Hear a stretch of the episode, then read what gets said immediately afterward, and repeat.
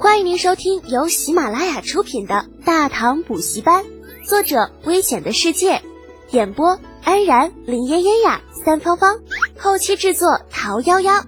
感谢订阅。第五百四十六集，拔出萝卜带出泥，求死无望。朱老二变得愈发的疯狂，用另一只完好的手指着李浩，面目狰狞的咆哮道：“李德简，你不得好死！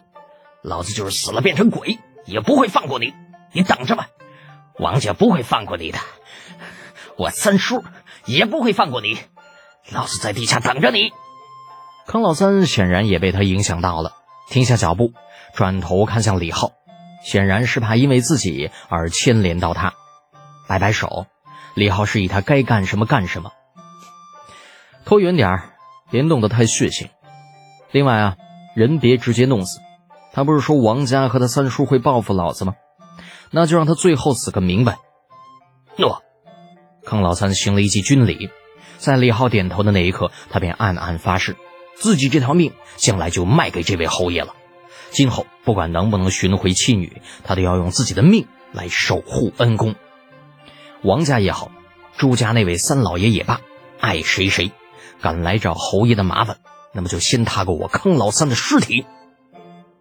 李浩却并未考虑那么多，随意的摆摆手，示意康老三该干嘛干嘛去，而自己则来到一众朱家人的面前，蹲下身子，笑着说道：“几位啊，别说本侯不给你们机会，我给你们留十天时间，你们可以随意向任何人求援。”十天之后，本侯将会在龙门县衙公审你们一家，到时候是死是活，就看你们的后台给力不给力了。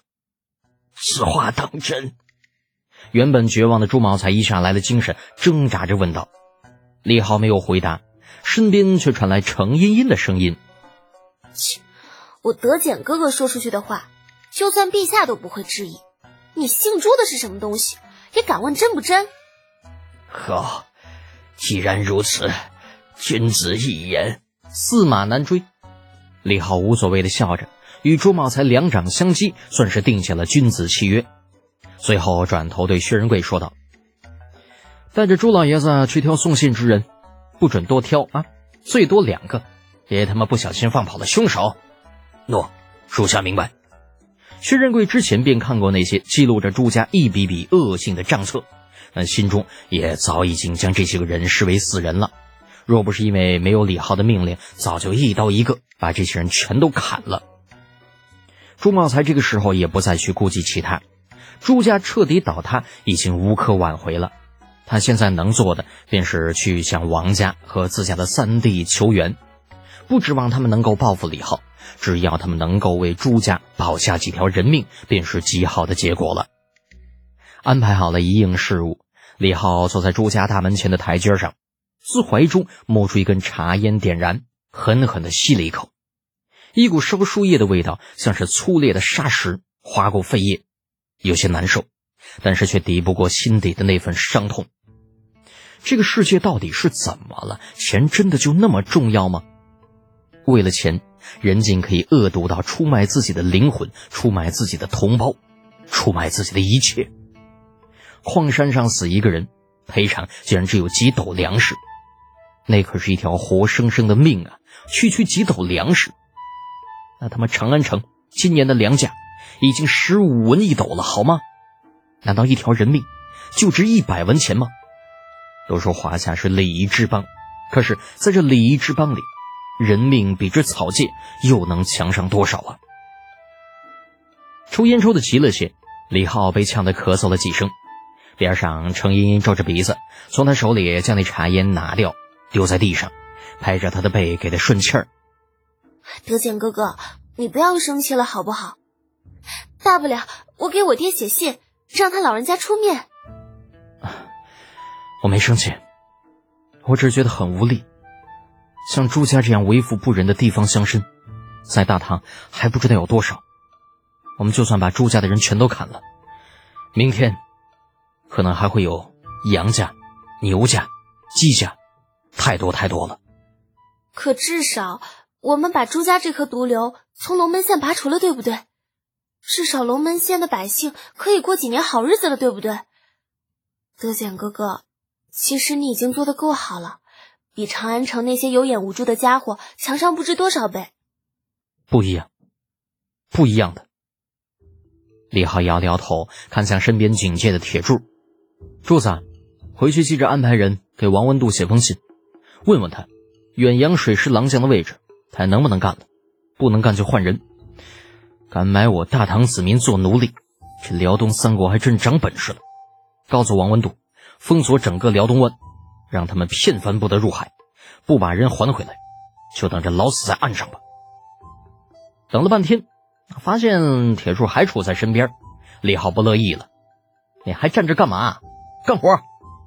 铁柱纠结了一会儿，粗声粗气的问道：“嗯，少爷，你能再说一遍吗？”嗯，刚刚嗯忘了，好吧，就我的错。就这种精细活就不应该让铁柱去办。龙门县百姓这段时间感觉就像是在做梦，一切都那么的不真实。先是在龙门县作威作福的朱家，竟是一夜之间倒了，家族成员全部被押进大牢，等待十日之后的公审。暂时龙门县令主持开仓放粮，将朱家囤积起来的粮食免费向全县人民发放，每户五担粮，不要都不行。更重要的是，绛州城刺史别驾集体驾临龙门，准备对那位来自长安的侯爷兴师问罪。另外，听说太原王氏也派有人来，只不过王氏来人比较低调，没有人知道他们来龙门的具体目的是什么。龙门县驿站。李浩的房间，绛州刺史窦文修坐在客位之上，啊，说话很客气，但是语气却并不怎么好。呃，李侯啊，不知能否看在老夫的面子上，放祝家人一条生路，老夫感激不尽。李浩咂巴着嘴。窦使君的意思是要替朱家做背书吗？窦修文老神在在，丝毫不为李浩所动，微微一笑，道：“ 呃，老夫并没有这个意思，只是老夫希望李侯能够明白，朱家再怎么说也是江州有头有脸的人家，无凭无据的情况之下进行公审，只怕会引起一些不必要的麻烦。无凭无据，窦老头。”难道这些东西还不够吗？一起陪着李浩的程茵茵突然愤怒的指着桌边那厚厚的账册和记录朱家累累罪行的记录，说道：“程小姐，啊这些东西都是可以作假的。”窦修文淡淡的看了程茵茵一眼。再说了，今日谈的是公务，小姐并非宫门中人，按说理应回避才是。你。程茵茵碰了个软钉子，气得狠狠一跺脚，隐隐有暴走的意思。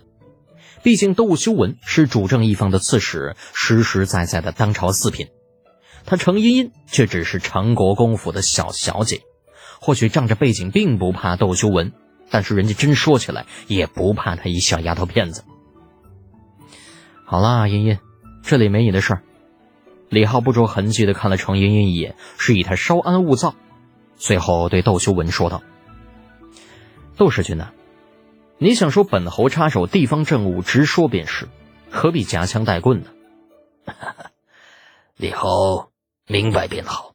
绛州不是长安，也不是齐州。若李侯想要一意孤行，那就别怪窦某上书陛下弹劾立功于侯爷了。呵呵，李浩失笑一声。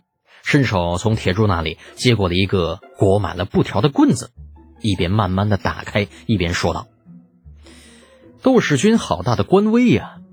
既然如此，哐当一声，解开布条之后的龙泉宝剑被李浩拍在桌上。陛下的龙泉佩剑，认识吧？”窦秀文脸色变了变，隐隐有种大事不好、房子要倒的感觉。尽管并不认识李二的龙泉剑，但是想来李浩也不敢在这种事情上撒谎。你，别你你我我的了，窦世军呐，你最好还是当着他的面好好说说那朱家两月之前送给你那一万两银子去哪儿了吧？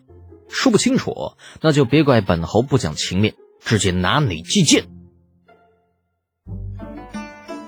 听众朋友。本集已播讲完毕请订阅专辑下集精彩继续哦。